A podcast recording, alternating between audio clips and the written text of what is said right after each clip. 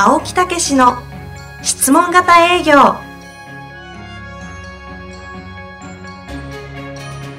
営業それは商売の原点。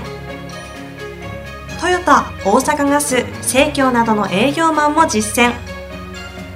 2万人を超える営業支援を行った青木武が営業の真髄を語り尽くします。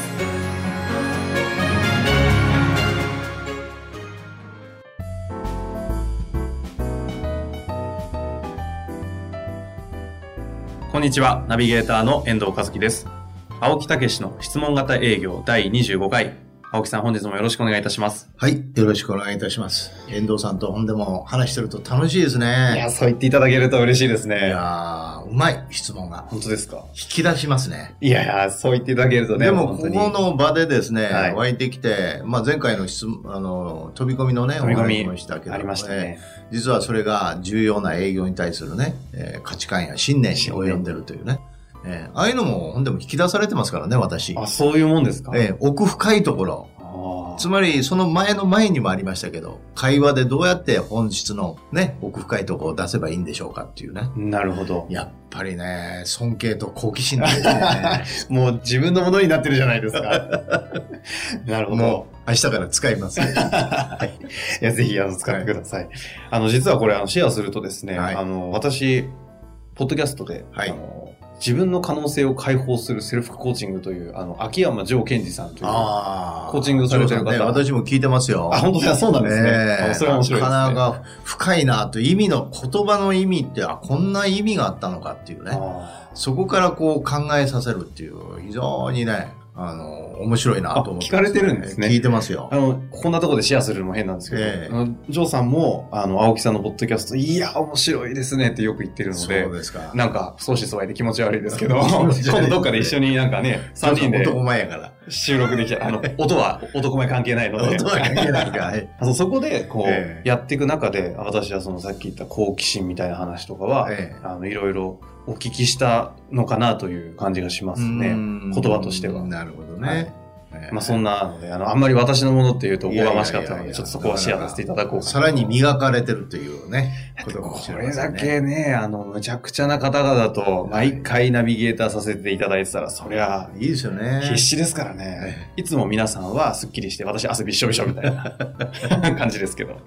さあですね、はい今日は、えっ、と、青木さん最近、質問型営業をええ。いろいろこう、教え、広めていく中で、ええ。なんか旬の話があると。ああ、今日はそっちですね。質問じゃなくてね。そっちをちょっとお話しいただきたいなと。あのー、私は今年はですね、はい。ずっとテーマを持ってましてね、うん。あの、営業という職業を、もう本当にコンサルタントという職業に持ち上げていきたいっていう、そういうことでね、いろんなところで話をしてるんですよ。そうですね。書籍とかにも書かれてますか？なんかどこかであの聞いたのか読んだりしたことあるような気がしますそうですね。はいあのー出版で今話がありまして、はい。そこにも書きたいなと思ってね、えー言ってるんですけど、出版社もやっぱりね、なかなかこういうコンサルタントっていう言葉難しいって言われたりね。それね、私も思います。営業はコンサルタントだと言われても、ええコンサルタントじゃない方々からすると、なええどういうことなんだろうって思うのかなと。はいはいはいはい。そうですね。はいまあ、営業の立場から言うとね、それぐらいの、もうコンサルタントって言えば先生と言われる人たちですから、うん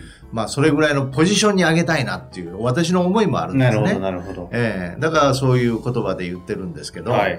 やっぱり現実にはちょっとイメージしにくいというね、ことがあるかもしれません。ええまあそれで、えーさらにそれをね、えー具体的にするとどういうことになるかということなんです営ね。業はコンサルタントええで、真髄に。そうですね。えーで、実はその営業というのはコンサルタント、はいイコール解決策を導き出す人であると。解決策を導き出す人。その人がニーズや欲求を持ってて、それをどうしたらいいのか、解決策を、えーやっぱり欲しいわけですよね。はい、はい。それを導き出す人が営業マンなんだと。解決策を教える人ではないんですね。導き出す。あそこ、いいとこ気がつきましたね。あ気づきました、今。へ今、いいあ本当ですかもう私は無意識で使ってますけど。え、あ、そうなんです。それが逆にすごいですね。そうです。導き出す人なんですよ。うだから一緒に考え、はい。はい。ね、そして質問をね、営業マンの質問をしながら一緒に考えて、うんそして最終的に、あ、じゃあこうすればいいよねっていう解決策を導き出すんですよ。なるほど。ええつまりその解決策を手に入れさせてくれたっていうことがええ。コンサルタントになるでしょ？確かに。え確かに。えだからここに商品なんて存在しないんですよ。あ相手のニーズ、欲求を聞いてあげて、一生懸命一緒になって現状から欲求、どうしたいか、そのためにどういう解決策を今練ってるあ。か、はい。はい。それ何とかしたいと。うんうん。だから提案というのは、実は解決策の提案ですよ。一緒に解決策を練り上げるという。うーん。ということなんですよね。提案というより一緒にそれを導き出す。じゃあ、あの5ステップというか、ええ現状要求、あの、解決策、欲求の再確認までのところが、ええ逆に言うと解決策を導き出すこのプロセスで、でまあ、提案というのはそう、例えばそのためにはこれがありますよって話。そうそうそうそう。そこまでが。解決策そうこういうのがいいんじゃないですかとか。ああるいはこれができますよとか。なるほど。ええいうことですね、うん。ええうんそうするとどうなるかというと、あ、確かにそこですね。なるほど、そういうことかということですよね。ええそこで一つ、その人が負に落ちるっていうことになりますよね。なるほど、ええそのことか。遠藤さんが言われる、あーとか、うん、えーとかったのか、とか、というようはないところですよね。そうかもしれないとかね。で、その上でですね、実は私どももそういうことであれば協力できると思うんです。うんいいものがあるんですよ。んねいうことで、その方法として商品サービスを提供する。はいはいはということなんですよ。い。なるほど。ねこれ実際に最近は、まあ、旬というふうにはおっしゃってましたけども、それを伝える上でそういう表現だと結構皆さん響くというか。響くんです。これの逆さまを説明するとわかるみたいです。ということでしょう？多くの人は営業行って、まず商品サービスを提案しますよねって。こういう商品があるんですごくいいんです。うん。うんうんうんうねん。そして、まあもちろん最初にちょっとニーズは聞かれるかもしれませんけど、ああ、そしたらこういうものがあります。うんうん。なぜならば、これはこうこうこうでこれを使うと解決するからですと。つまり後で解決策を伝えるんですよ。はあ。商品の理由。由付けみたいにして解決策を伝えるんですよ。あえあ。ああ、そうかもしれないですね。つまり商品を売ってるって、物を先売っちゃってるわけですよ。提案してるわけですよ。ところが、その解決策を売るってことは、物はないんですよ。はあ。えはそれで商品を売った場合、最初に売った場合は、どうしてもお客様はなんか売られてると。ええ。なんか売ろうとされてるんだな、ということで、その物を前提に話を聞きますから、やっぱりどうしても防御もしますし、うんうんうん。ニーズも、うんさらに出してこないしね。それ売ってくるの分かってる状態で聞そうそうそうかれるし。そう。で、理由付けをしてくくるでしょこうこうこうで、こういうことなんで。だから、いいものになっていかないんですよ。る。なるほど。だから、申し訳ないです。言葉で言うと、物売りになっちゃうんですよ。ほう。一方で、ええ、一方で、解決策を売るっていうことは物を売ってないんですよ。解決を売ってるんですから。だから、コンサルタントであり、えーあるいはアドバイザーであり、ドクターである。うんうんねそういうことになるっていうことですね。これ実際にこの解決策を導く人なんですよっていう話を受けた。ええまあ、それを聞いて、まあ、まあ、なんか分かったような分かってないようなみたいな感じになった、実際に教えてる営業マンの方々ってどういう変革まあ、ななるほどっていうことになりますよね。ええなるほどっていうことになって、意識が始まりますよね。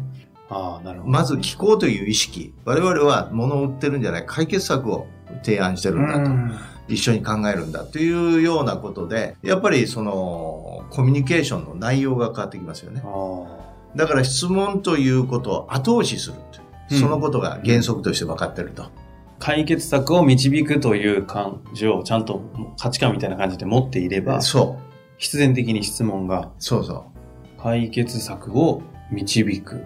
で、そうですね。そのために現状聞こう。そうか、そうか。欲求を聞こう。そこを聞かないと解決策そうそうそう導き出せないです。そういうことです。ええあ。これいつ頃気づかれたんですか？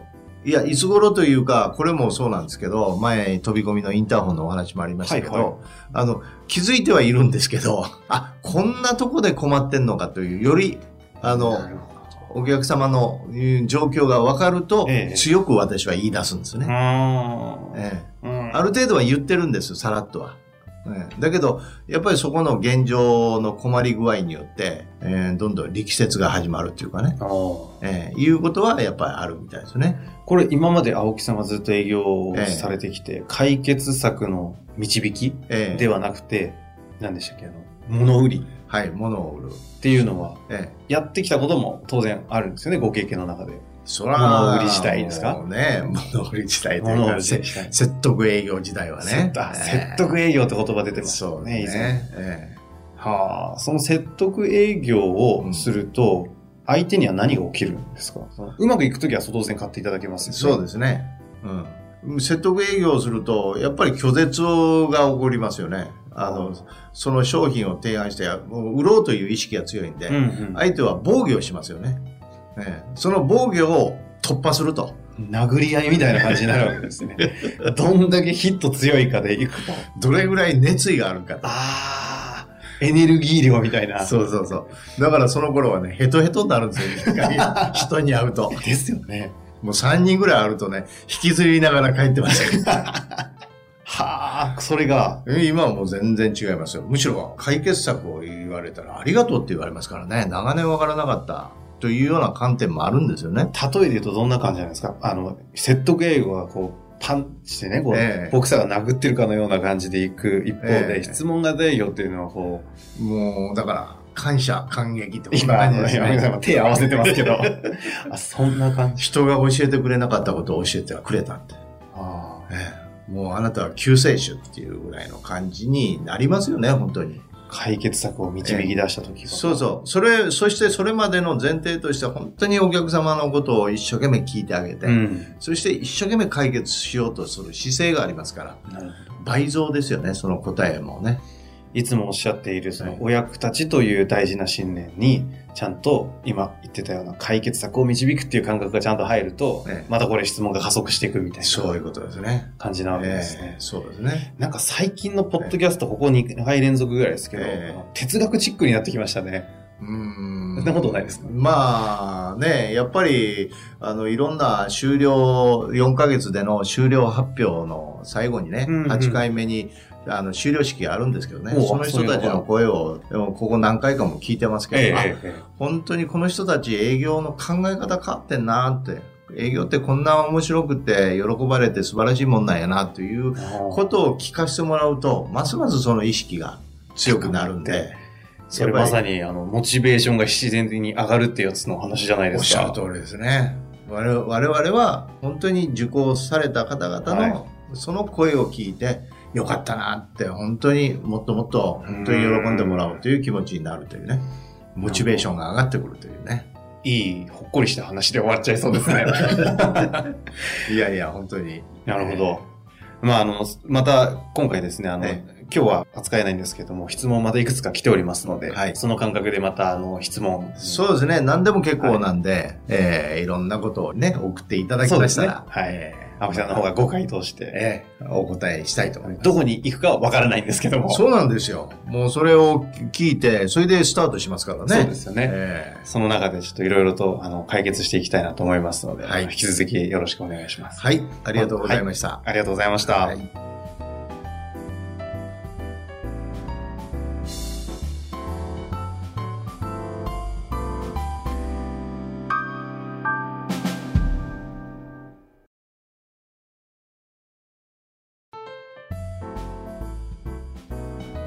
遠藤和樹です。番組では青木武氏への質問をお待ちしております。ウェブサイト質問型営業のホームページの右サイドにあるポッドキャストのバナーからアクセスいただきお申し込みください。ホームページは質問型営業で検索するか URL www.s-mbc.jp でご覧いただけます。それではまた次回お会いしましょう。